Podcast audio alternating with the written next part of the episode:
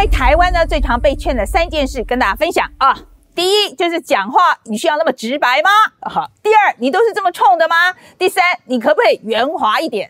我知道啦，三件事其实是同一件事，但是揣摩别人家意思真的很累啊，想说什么就说啊，干嘛要大家这边猜心呢？哎，来导播播一下这个万方的猜心，大家复习一下。问你心想什么？微扬的嘴角。有强颜的笑。好了，我本来是想要自己唱的啦，但是有观众说我每次唱歌都不知道我在唱什么，所以今天为了良好的沟通，我就让万芳自己唱一下啊。那我是真的不知道为什么大家都这么喜欢猜心。我这么直通通的啊，其实跟我在美国住很久是有一点关系。哎，我这不是看拖啊，这是真的哦。老美的文化呢，喜欢讲的很清楚，他喜欢透明。一来是认为呢，这样会减少误会的空间，效率比较好；二来是美国的文化对个人的容忍度比较高，所以你的透明给你带来的副作用呢，就会比较少。也就是讲真心话，你通常不会被怎样的啦。这当然就跟亚洲文化有很大的差别啦，那跟台湾就已经落差了。那不知道有多少人跟我讲，你这样在台湾不行的啦。但是呢，讲到说真话，我觉得跟我们西边的邻居落差更大。在我眼中啊，这个众多的这中国媒体人都有个超能力，就是他们超级会揣摩上意啊，三声揣。我知道很多人在台湾看到政府喜欢用揣的啊，做不好好的戏这样。但是你如果在中国的官方单位工作，可就没有那么简单了，就要随时拿捏好尺度，最好呢是成为党中央肚子里面的蛔虫，不然一不小心猜错，什么时候都会被怎么样都不知道啊。所以今天要跟大家讲的呢，就是中国这个《环球时报》的总编辑胡锡进宣布要退休了。但算是退而不休啦，就算是退下总编辑的职务，但还是会以特约评论员的身份继续为党服务。那胡锡进在国际上呢，一直是中国战狼的代名词，民族主义的代言人，是中国官媒当中在全球最为知名的人物。每一次发文或者讲话，跟其他官媒比较这个保守官腔的风格很不一样哦，他都会直接呛瞎。于是他一说要退休，新闻就大条了起来。好，我们回来看今天的这个新闻，这样看啊。这个 胡锡进的名言真的实在太多了，我们随便举一个啊，就是面对这个美国总统拜登在八月中表态，如果任何人入侵对北约盟友采取行动，美方将会做出回应。那这其中还包括台湾。胡锡进就怒呛拜登呢是老糊涂，还落下狠话，说警告岛内的台独势力休要跳入拜登随口吐出了一口痰中游泳。哎，这有够有，真是有够恶心的啦，在痰里面游泳。不过。老实讲，还挺有创意的啊！这个台里面游泳，我是真的想不到。但是，真是啊，这就是他不一样的地方，以及他官方默许他的态度哦，就让国际媒体更加的看重他的发言。认为呢，他就是在说出中共高层真正的想法。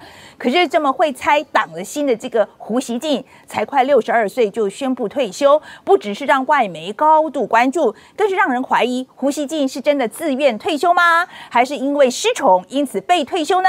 那我们先来看一下胡锡进是谁，他的退休消息为什么会被大肆的报道。胡锡进在十二月十六号发完这个退休文之后，不止在中国国内啊，连这个国际媒体上引发了一阵讨论。那像是《纽约时报》就是以中国版的这个 Fox News 的负责人胡锡进要退休为标题，认为他是中国战狼外交的先驱者，用中英文在网络上为党论战，还说呢，为了中国新一代的评论以及外交官们的态度定下了基调，就是说中国的年轻外交官都是学胡锡进的啦。那 CNN 呢，则是着重。胡锡进从两千零五年担任《环球时报》的总编辑以来，虽然说跟中国所有的官媒一样受到中共当局严格的审查，但跟大家不一样的是，《环球时报》采取了一种更好斗的、更直接的方式来报道，这也让世界各地更明确的意识到中国所带来的威胁。其他当然还有很多国际媒体的报道了，那有的就是说胡锡进确实是国际投资人、外交人员啊，参考中国官方态度的重要代表。从他的发言之中就可以推断中共的真实态度，不像中国其他官媒那样绕来绕去的，听到后来头都昏了。而且呢，在国际媒体的眼中，胡锡进还是中国民族主义的代言人。爱国心的代表，所以国际媒体呢会大肆的报道他退休的消息，也是情有可原了。那中国国内对于胡锡进退休又是怎么看的呢？胡锡进其实在中国内部也是很争议的，有派人就认为他太过激进啊，有时候把这个中央搞得这个骑虎难下。但另一面呢，也有人认为胡锡进不够激进，爱国心不够，骂的不够狠。但也有人认为呢，他是骑墙派啊，就是雕盘侠，意思就是说他根本就是看哪里有利呢，他就往哪里倒，没有中心思想。哪边都不讨好的这个胡锡进退休的时候，所以应该要皆大欢喜吧？事实上，在微博上有很多人惋惜的表示，之前常看他乱说话，觉得看得很烦。但他宣布退休之后，《环球时报》可能就会变得跟其他中国的官媒一样，不同的声音越来越少了。虽然说胡锡进快要六十二岁啊，确实是达到中国法定这个男性退休年龄六十岁以上。但不说别人，你看哦，中国领导人习近平今年都六十八岁了，都还没有看出有什么退休的打算。所以这个胡锡进在六十二岁以前早早退休，哎，就让人嗅到这个不寻常的氛围，认为他可能是被退休。被党抛弃，那背后的原因以及微博还有这个中国内外的评论上呢，至少呢就分析了三种的可能。好，那第一种呢，就是说这个胡锡进呢使用价值变低了。过去呢，中国官方有偶包啊，他说话比较保守，但是从习近平上任之后呢，不止国内这个民族主义情绪越来越高昂。二零一八年中美贸易战开打以后呢，中国推行了战狼外交，已经不需要借胡锡进的嘴来呛声了。中国外交部像是部长王毅啊、发言人赵立坚啦，以及各驻外的大使，都敢明示暗示的威胁外国。那第二个原因呢，是胡锡进他个人色彩太过浓厚了。在这个以党为尊，直接一点来说，就是以习近平为尊的这个国家，声音越统一，越没有自己的想法呢，就越好控管。所以胡锡进自己有发现啊，他在今年十一月的中国记者节，就在自己的微博上表示，媒体从业者受到了限制在增多当中，政府的干预越来越大，压缩了媒体的空间。